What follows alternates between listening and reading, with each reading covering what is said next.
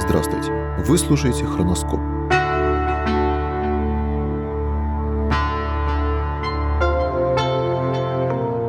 Сто лет назад, 11 февраля 1921 года, грамотой святейшего патриарха Тихона была признана автономия православной церкви Финляндии. С этого момента отсчитывается время самостоятельного бытия православных институтов этой небольшой североевропейской страны – Однако история православия на этих землях началась задолго до XX века. Издревле населявшие обширные территории Северной Европы финно-угорские племена не знали государственности и уже к XIII веку оказались в известной зависимости от более развитых народов – русских и шведов. Территория современной Финляндской республики и Российской Карелии стала местом столкновения интересов королевства Швеции и Великого Новгорода. Шведы одно время контролировали Ладогу. Новгородцы, в свою очередь, совершали походы на Скандинавию. В результате одного из таких набегов на старую столицу королевства Сиктуна в 1187 году в качестве трофея были захвачены искусно выполненные бронзовые ворота, до ныне украшающие западный портал Софии Новгородской. Уже тогда среди союзников русских упоминаются финно-угорское племя Карел. Через 40 лет по инициативе князя Ярослава Всеволодовича Карелы будут качены в православную веру, благодаря чему навсегда войдут в орбиту русского государства.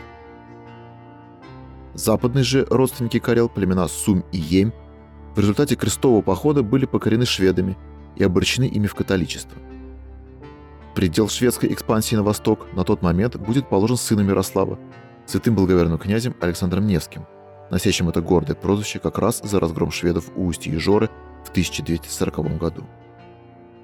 Его внук, князь Юрий Данилович, в 1323 году в крепости Орешек подписал со свеями первое соглашение, фиксирующее государственную границу.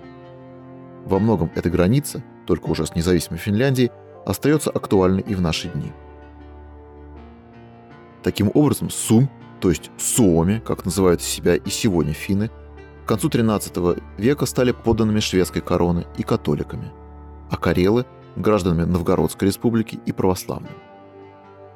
Государственным языком Финляндии стал шведский. В руках шведов оказалась вся административная и судебная власть. В городе Або была учреждена епископская кафедра. На Карельском перешейке под русской властью к началу XVI века действовало семь православных приходов, подчинявшихся новгородскому архиепископу. Важнейшими центрами просвещения Карелии стали два мужских монастыря – Валаамский и Коневский. Обе обители находятся на островах Ладожского озера. Вламский, первое упоминание о котором датируется 1163 годом, располагается на островах одноименного архипелага в северной части озера, Коневский – на острове Коневец, ближе к западному побережью. XVI век характеризуется двумя важными событиями на религиозном фронте – переходом шведов, а вместе с ними и финнов из католичества в лютеранство, и началом обращения в православную веру еще одного финского племени, самого северного и дикого – саамов, или, как их называли на Руси, лопарей – Сделано это было трудами преподобных Трифона Печенгского и Феодорита Кольского. Благодаря этим подвижникам в Заполярье был основан самый северный в мире православный монастырь. В самом конце столетия патриархом Иовым и царем Борисом Годуновым была учреждена отдельная Карельская епархия, которую возглавил епископ Сильвестр. Владыка развернул энергичную деятельность по восстановлению храмов после очередного шведского разорения. К сожалению, через несколько лет – на него выпадет незавидный жребий. Царь Василий Шуйский именно Сильвестру адресует приказ снова сдать город шведам. В России наступили годы неслыханных бедствий, вошедшие в историю как смутное время.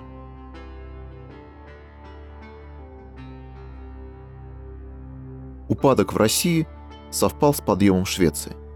В XVI-XVII веках шведская монархия достигла своего наивысшего могущества стремясь превратить Балтийское море во внутреннее шведское озеро, в 1561 году королевская армия завоевала территорию современной Эстонии.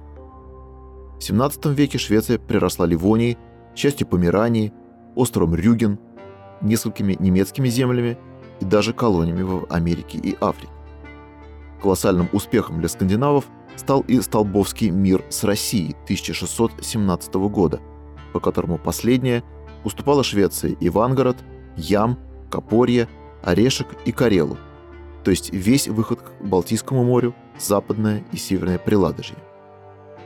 Тысячи православных Карел в один день оказались подданными шведской лютеранской державы, отнюдь не отличавшейся веротерпимостью, что было продемонстрировано за 6 лет до того, когда шведы разорили Валаамский и Каневский монастыри.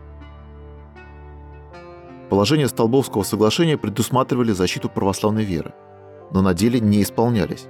Жизнь приходов подвергалась всяческим стеснениям, среди православного населения велась агрессивная лютеранская пропаганда.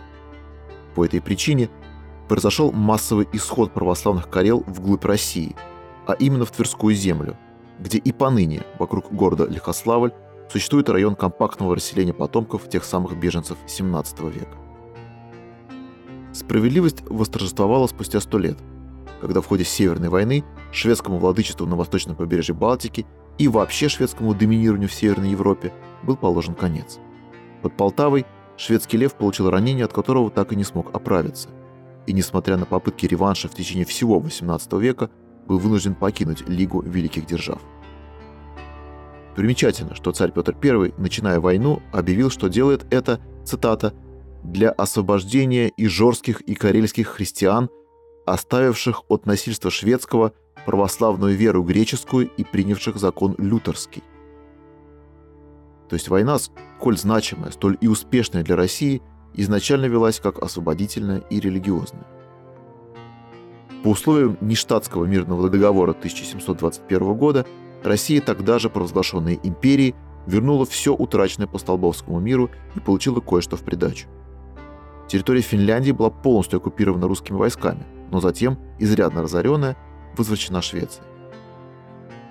Началось восстановление нормальной церковной жизни на освобожденных территориях. Уже в 1708 году была замещена вакантная должность викарного епископа Карельского и Ладожского. В 1717 году Петр издал указ о восстановлении Валаамского монастыря, а на следующий год – Коневского. По окончании войны и учреждении Святейшего Синода все отвоеванные у Швеции земли были присоединены к синодальной области. Однако управлялись они плохо, и после ряда попыток оптимизации при Анне Ивановне императрица Елизавета Петровна в 1742 году разделила синодальную область на Московскую и Санкт-Петербургскую епархии.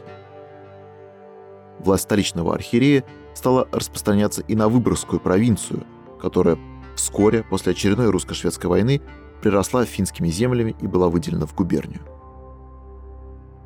20 марта 1808 года, еще до подписания Фридрихсгамского мирного договора, завершившего последнюю на сегодняшний день войну со Швецией, император Александр I издал манифест о покорении шведской Финляндии и о присоединении оной навсегда к России. Царь, выступая на Сейме в городе Борго, ныне Порво, заявил, что поднимает Финляндию до уровня нации среди наций. Действительно, с этого момента можно отсчитывать время существования финляндской государственности, так как учреждалось Великое княжество Финляндское. Оно включалось в состав Российской империи, но обладало настолько широкими свободами и привилегиями, что ученые до сих пор спорят о том, что это было – часть России или независимое государство в унии с ней. Судите сами – Финнам сохранялись их конституция и законы, парламент, привилегированное положение лютеранской церкви, григорианский календарь, метрическая система мер, таможня. Все собранные налоги оставались в княжестве. Позднее даже была заведена собственная валюта – финляндская марка. Щедрость Александра Павловича дошла до такой степени, что в 1811 году он присоединил к Великому княжеству, которое стали называть Новой Финляндией, Выборгскую губернию, ставшую, соответственно, Старой Финляндией. Казалось бы, какая разница, как проходят административные границы внутри единой страны. Но прошло чуть больше ста лет, и Финляндия отбыла в независимое от России плавание вместе с Выборгом и всем Карельским перешейком. Точно так же, как Украина с подаренным ей в 1954 году Крымом. В шведской Финляндии, по данным переписи 1804 года, насчитывалось около 7 тысяч православных, проживавших главным образом вблизи восточной границы. В результате присоединения Старой Финляндии к Новой численность православного населения Великого княжества увеличилась до 34 тысяч человек при 21 церкви. И все они оказались в достаточно двусмысленном положении, так как в Финляндии, как мы уже знаем, продолжали действовать шведские законы. А законы эти дискриминировали всех жителей нелютеранского вероисповедания. Закон ограничивал права собственности православных организаций и участие их в общественной жизни. Запрещал православным занимать должности в государственной и местной администрации, иметь собственные школы, проводить миссионерскую работу и публичные церемонии, в том числе крестные ходы. Поэтому в последующие годы имперским центром было издано около 20 указов, которые касались статуса православной церкви в Финляндии. Они наделяли православных необходимыми правами и ограничивали влияние лютеранской церкви. Уже тогда обозначились две главные проблемы православного меньшинства Финляндии – языковая и календарная. С первой быстро справились. Уже в 1815 году Святейший Синод издал указ о чтении Евангелия на церковных службах по-фински. В петербургских и петрозаводских духовных семинариях начали преподавать финский язык. Позднее было дозволено совершать и богослужение на финском языке. Тогда же появилась первая православная школа, где обучение шло на финском.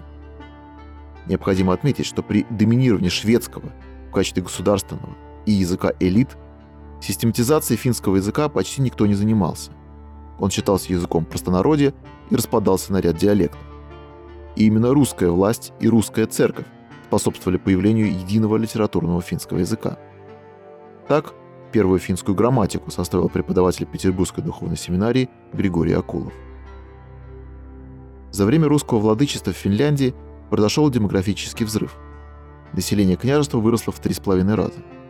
Из-за нехватки плодородной земли это вызвало волну эмиграции, в том числе и в Америку. Как известно, больше половины граждан Российской империи, оказавшихся на борту «Титаника», были именно финны. Росло и число православных приходов. Выдающуюся роль в распространении православия в Финляндии сыграло Карельское братство во имя святых Сергия и Германа Валаамских чудотворцев, основанное в 1884 году протеереем Сергием Акуловым, священниками Сергием Солнцевым и Михаилом Казанским. Итак, паства быстро росла и остро встал вопрос о ее надлежащем окормлении. В 1892 году на территории княжества была учреждена отдельная епархия. Первым главой ее стал Антоний Ватковский, принявший титул архиепископа Финляндского и Выборгского. Его резиденция находилась в Выборге, где также заседала образованная вместо прежнего духовного управления финляндская духовная консистория. За время правления владыки Антония который через 6 лет будет переведен на столичную кафедру, были построены новые храмы, число приходов возросло до 37, основан первый женский монастырь – Линтульский Свято-Троицк. На финском языке стал выходить журнал «Аумун Който» – «Утренняя заря». На русском – рождественские пасхальные листки. Начала работу комиссия по переводу богослужебных книг на финский язык. XIX век, несмотря на все переживаемые финляндским православием сложности, был периодом расцвета монастырской жизни в этом крае. В первую очередь речь идет о Валаамском монастыре, который в этот период стал одним из самых крупных и авторитетных русских монастырей. Подъем обители связан с активной деятельностью его настоятеля, архимандрита Дамаскина Кононова. Отец Дамаскин возглавлял монастырскую общину в течение 40 с лишним лет. К началу 20 века Число валамских монахов и послушников перевалило за тысячу. На островах Ладожского озера монастырю принадлежало 13 скитов. Многие в России понимали, что такая крупная православная обитель не должна принадлежать лютеранской Финляндии, и со страниц газет не сходил вопрос о передаче Валаамов в ведение Санкт-Петербургской епархии.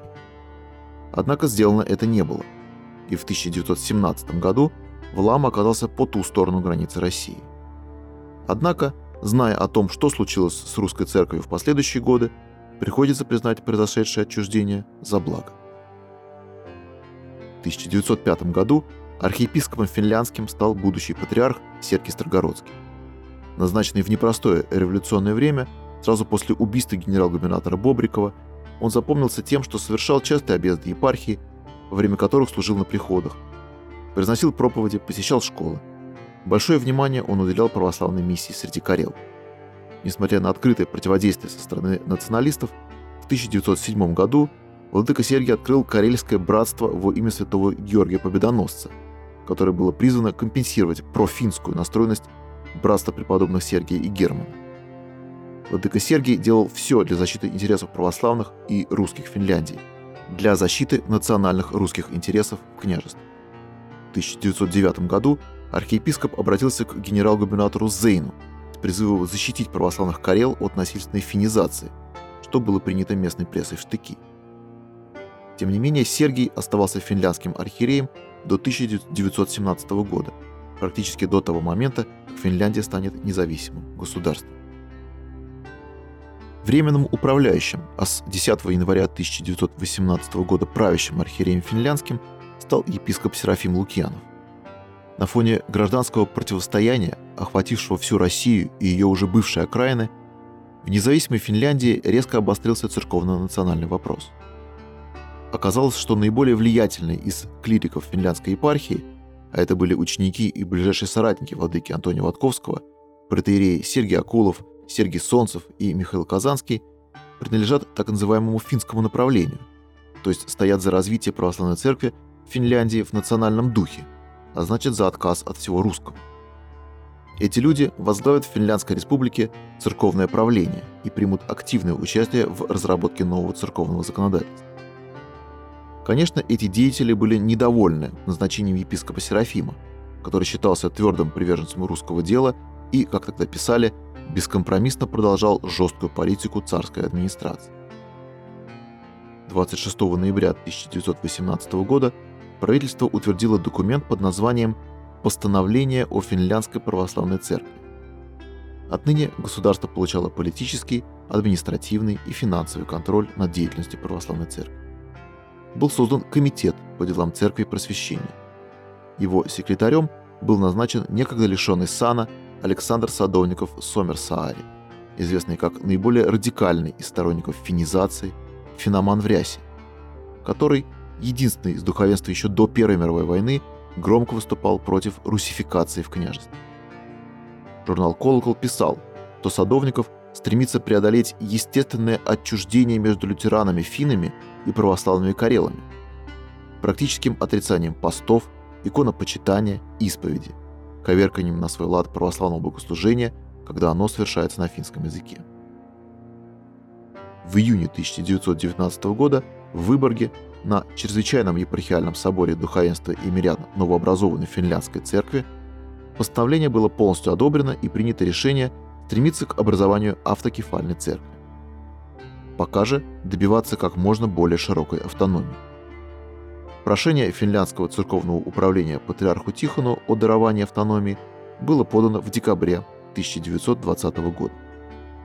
В ответ последовала грамота патриарха от 11 февраля 21 года за номером 139, согласно которой Священный Синод и Высший Церковный Совет Православной Российской Церкви признавали финляндскую церковь автономной ввиду того, что она находится в пределах самостоятельного государства и фактически уже пользуется самостоятельностью во многих областях своей деятельности.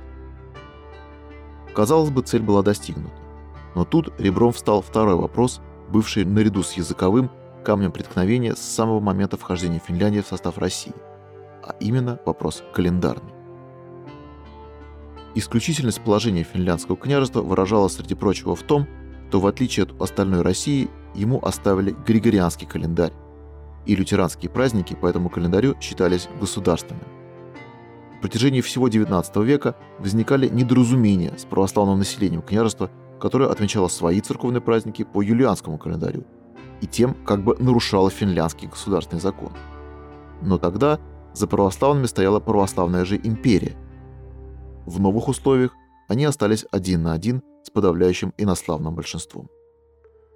И собор постановил принять в праздновании православных праздников Григорианский календарь и просить на это утверждение правительства и благословения патриарха Тихона.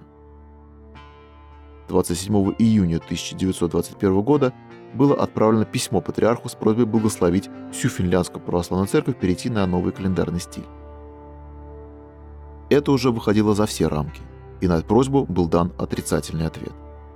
Несмотря на это, 19 октября Согласно постановлению правительства, Финляндская православная церковь переходит на Григорианский календарь, что вызывает бурное сопротивление в бывших русских монастырях в Ламском и Коневском.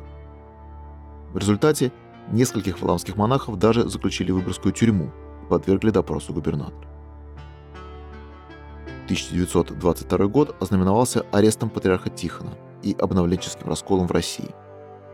В тех условиях финляндская церковь решила попытать счастье и обратилась с просьбой о столь чаемой ею автокефалии к константинопольскому патриарху. Посольство в Стамбул возглавил белый вдовый священник эстонского происхождения Герман Аав, на которого теперь делало ставку правительства, и которого было решено рукоположить в епископ. Правящий финляндский архиерей, архиепископ Серафим, отказался сопровождать представителей правительства и написал Вселенскому патриарху тревожное письмо. В частности, он предупреждал, если они, то есть финны-автокефалисты, увидят, что зависимость им неприятна и неудобна, то они не замедлят отойти и от этой церкви, и вместе с «братской» в кавычках эстонской церковью образуют самочинную автокефалию. Каноническая связь с Константинопольской церковью им нужна только как средство отторжения от русской церкви и достижения полной свободы, когда они никем и ничем не будут стеснены, когда порвут всякое духовное единство со всеми другими церквами и объявят в свои каноны в духе живой церкви. О главе делегации владыка писал следующее. Герман Аав при встрече производит тягостное впечатление. О канонах православной церкви говорит как об отживших свой век – был женат два раза и имеет 11 человек детей, из них 6 малолетних. Обремененный такой заботой, как будет он управлять епархией. Он нужен правительству и церковному управлению для устранения его, Серафима, чтобы беспрепятственно вести финляндскую церковь на слияние с лютеранством. Несмотря на это, 8 июля 1923 года патриарх Милетий Метаксакис хиротонисал Германа Аава в епископ причем без предварительного пострижения в монашество. Кроме того, патриарх подписал Томас, подтверждавший право ФПЦ на автономию. Милетий подчеркнул несвоевременность представления Евтокефалии и, более того, подтвердил временный характер принятия ФПЦ в Константинопольский патриархат до нормализации церковной жизни в России. Заполучив своего полностью лояльного епископа, президент Финляндии за несоответствие государственному закону о языке отстранил архиепископа Серафима от управления епархией. Владыка был отправлен на покой в Каневский монастырь с назначением пенсии. Через три года Серафим покинет Финляндию. Он будет назначен настоятелем лондонского прихода и викарием митрополита Евлогия Георгиевского. На состоявшемся в 1925 году соборе духовенства Герман Ааф был избран предстоятелем Финляндской православной церкви с титулом архиепископ Карельский и всей Финляндии. Одним из первых осуществленных Германом мероприятий было завершение реформы церковного календаря. Он предписал всем монастырям и приходам перейти на новый стиль и западную пасхалию. То есть именно на григорианский, а не новый юлианский календарь, как Константинопольская и последовавшая за ней поместные церкви. ФПЦ – единственная православная церковь, живущая по григорианскому календарю. Герман взял курс на дерусификацию православной церкви Финляндии. В 1928 году он писал «Моей главной целью является постепенное национализирование финляндской церкви, которое в первую очередь должно выразиться во введении финского языка на богослужениях и перемене славянских надписей на иконах на финский. Далее я проектирую ввести в обиход новые облачения. Они будут узки, сделаны из мягкой материи. Украшения на них будут бело-синие, цвет финляндского государственного флага, а в Карелии черно-красные. Уже в настоящее время наши церкви постепенно перекрашиваются в бело-синий цвет. Что же касается постройки новых, то они более не будут иметь русского стиля. Последний будет или северный, или византийский. Точно так же наши священники впредь не будут носить русского двойного креста. Звенья цепочки будут иметь форму хакаристи, финляндской свасти. Мнения современников о епископе Германе разделились. Николай Тальберг писал – Аав имеет вид непристойный для лица, считающего себя епископом. Он весь выбрит, ходит в светском костюме. На руках носит кольца, посещает театры и кинематографы. По Сердоболю ходит под руку с лицами женского пола. Все тайные молитвы за литургией читает вслух и вообще стоит за реформу богослужения в сторону лютеранства. По его же просьбе Вселенской Патриархии в полное нарушение священных канонов было установлено празднование православной Финляндии Святой Пасхи по латинскому стилю. Вообще его типичное живоцерковство выражено еще более неприкрыто, чем у сторонников православной современности на Востоке. Митрополит Антоний Храповицкий писал «Сей сомнительный епископ Герман в мирском одеянии, побритый и подстриженный, расхаживает по улицам города на соблазн православных и возбуждая злорадство иноверцев, а достойнейший архиепископ, грубо оскорбленный своим же лжесобратом, влачит печальные дни в ссылке в тесном помещении монастыря на пустынном острове Бурного Ладожского озера. В отличие от митрополита Антония, митрополит Евлогий Георгиевский признавал назначение Германа легитимным, хотя и не очень одобрял его либерализм, в этом явно импонируя мнению монашествующих. В его мемуарах мы читаем подобие анекдота. Старые монахи, верные церковным традициям, епископа Германа не признают. Ходит он в штатском, бритый. При встрече они ему не кланяются. Он спрашивает, почему не кланяетесь? Они в ответ, а почему кланяться? Я епископ. А бороденка где у тебя? После советско-финляндской войны значительная часть православных приходов Карелии, Вламский, Коневский и Трифонов-Печенский монастыри оказались на территории СССР. Братья и более 50 тысяч православных жителей этих земель были эвакуированы в Финляндию. В 1940 году Паппиниеме, близ Куопио, для размещения братьев Вламского и Коневского монастырей был основан Нововламский монастырь. В конце Великой Отечественной войны ряд клириков и мирян ФПЦ, а также большая часть братьев монастырей направили прошение о принятии их в Русскую Православную Церковь что заставило Германа искать пути сближения с московским патриархатом. Весной 1945 года Аав обратился к патриарху Алексею I с письмом, в котором поздравил его с избранием на патриарший престол и отметил необходимость разрешения проблем, связанных с каноническим статусом ФПЦ. В ответном послании патриарх Алексей выразил пожелание о возвращении ФПЦ в юрисдикцию Московского патриархата. Осенью того же года в Финляндию был направлен митрополит Ленинградский Новгородский Григорий Чуков. Архиепископ Герман так оценил характер данных переговоров. Он, то есть митрополит Григорий, приезжал как диктатор, напыщенный, холодный, жестокий. Я его в беседе спрашиваю, а можем мы пользоваться вашим свечным заводом? Для нас это проблема. Он жестко ответил мне, сначала раскайтесь, а потом мы будем с вами разговаривать. Я ему сказал о нашей бедности, а он ответил – Зачем бежали с Карельского перешейка? Я ему ответил, что и вся моя паста бежала, и ваши архиереи бежали с юга России. Тон митрополита Григория был крайне властный и недружеский. На этом переговоры забуксовали. Вскоре и политика советской власти по отношению к русской православной церкви изменилась. После провала московского всеправославного совещания 1948 года Сталин перестал рассчитывать на РПЦ как серьезного союзника в своих экспрессионистских устремлениях, и пошел парад дарований автокефалий церквям дружественных стран. В 1948 году была предоставлена автокефалия польской, а в 1951 – чехословацкой православным церквам. В середине 50-х Московская патриархия была вынуждена постепенно передать свои приходы и монастыри по местным церквам на территории Болгарии, Румынии, Югославии. В 1957 была предоставлена автономия Китайской православной церкви. К тому же в середине 50-х началось улучшение отношений между Финляндией и СССР. Советский Союз одобрил нейтралитет Финляндии и не препятствовал вступлению в ООН. Поэтому совсем по-иному проходили начавшиеся в 1953 году переговоры с главой ОВЦС митрополитом Крутицким и Коломенским Николаем Ярушевичем. Во время первой же встречи в августе Герман сразу же сказал митрополиту Николаю «Дай Бог нам скорее молиться вместе. По вашим портретам в журналах я думал, что вы так же суровы, как и Григорий, а увидел совсем другое лицо и почувствовал вас брата. Надо кончать разобщенность с русской церковью. Простите, но во многом виноват митрополит Григорий. Если бы вы приехали в 45 году, было бы все по-другому. Он никого из нас не смог убедить в том, что русская православная церковь не хочет русифицировать нашу церковь. А затем обнял его и заплакал.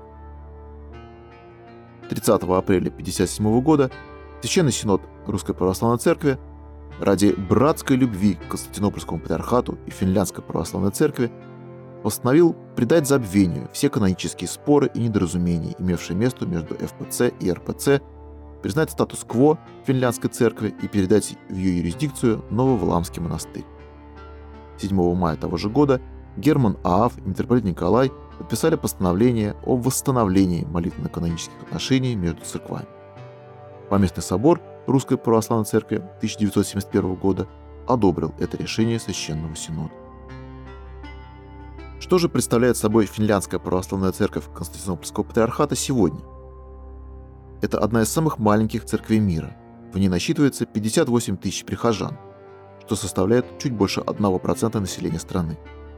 Не так давно, благодаря миграционной политике правительства, православие уступило второе место по числу адептов исламу. Тем не менее, ФПЦ наряду с лютеранской считается государственной церковью. В ее пользу собирается церковный налог. Кроме автономной ФПЦ КП, на территории республики действуют патриаршие приходы Русской Православной Церкви Московского Патриархата, образовавшиеся из страстильных общин, не принявших реформы Германа Аава. К сожалению, ФПЦ давно следует курсам экуменизма и космополитизма. Процесс ускорился после избрания главой ФПЦ в 2001 году архиепископа Льва Макканина. Экуменические молитвы и совместное богослужение с еретиками – является повседневной нормой для ФПЦ. С 1990-х годов ФПЦ дрейфует в сторону все большей толерантности к садомии, к женскому священству и прочим ультрамодернистским нововведениям.